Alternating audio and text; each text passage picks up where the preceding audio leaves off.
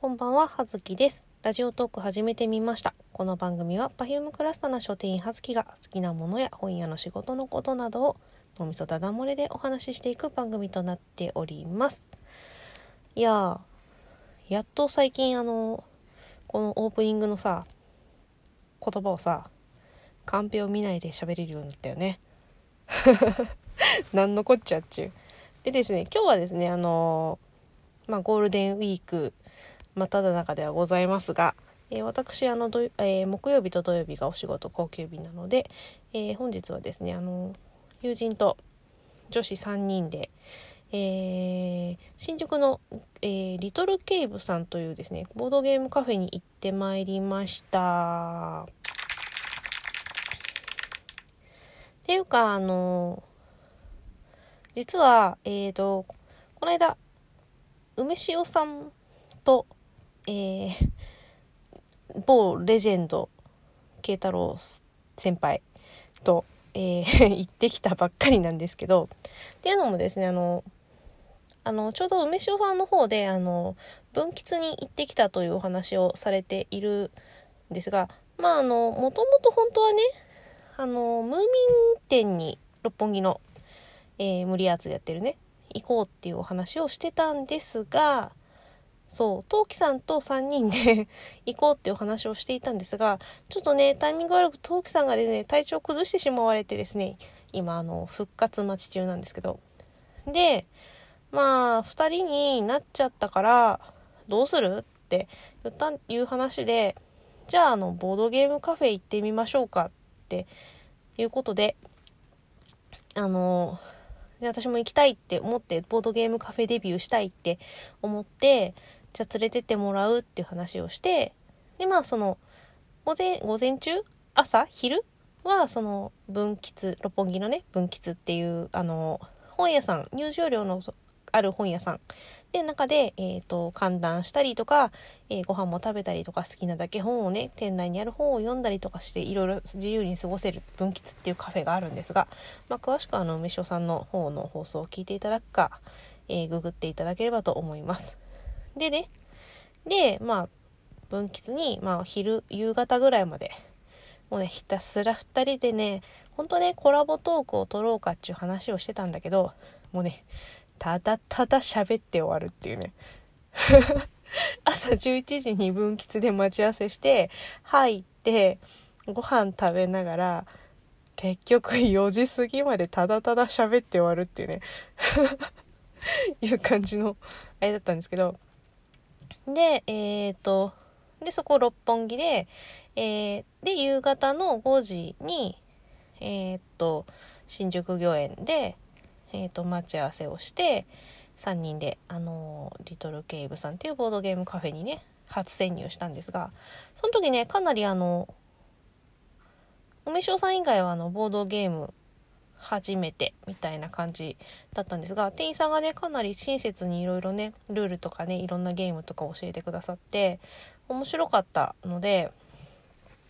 今回私もどうだろうかということで。でちょうど今日ね行った友人たちがあの前の書店に勤めていた時の、えー同僚だったり先輩だったりするんですけどまあもうあれですかね10年ちょいぐらいですかね。のお付き合いなんですがまあそれまあで今はねあの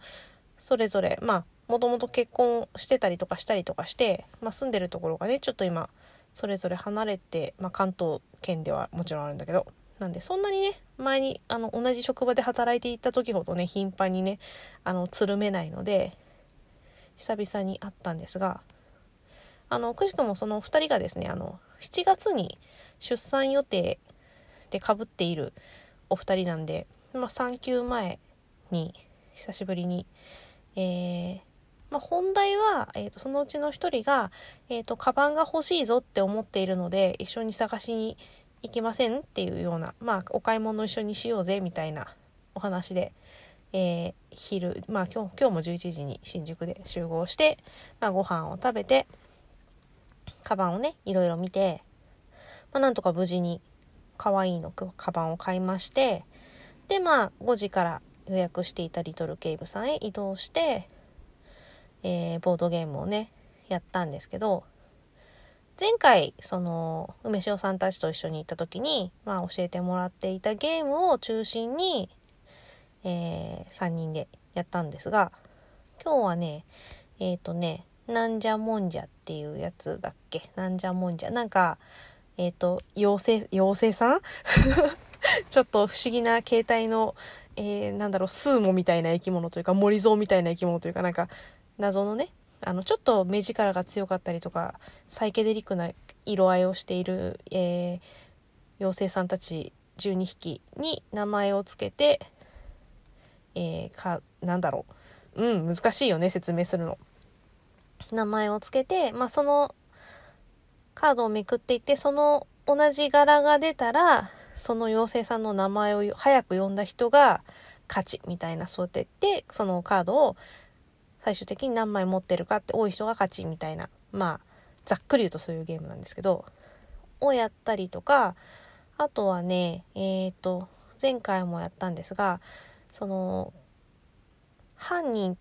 犯人を当てるゲームすごいほんと説明ベタ頭悪いえっと警察官と目撃者に分かれて1人の目撃者がえっ、ー、と犯人まあ、目撃者はもちろん犯人知ってるんだけど、容疑者が12人いて、その中から、えっ、ー、と、質問を、質問カードを引いて、えっ、ー、とね、今日はね、何だったっけな。その人は、うーんと、まあ、子供が好きそうですか？イエス、ノーって言って、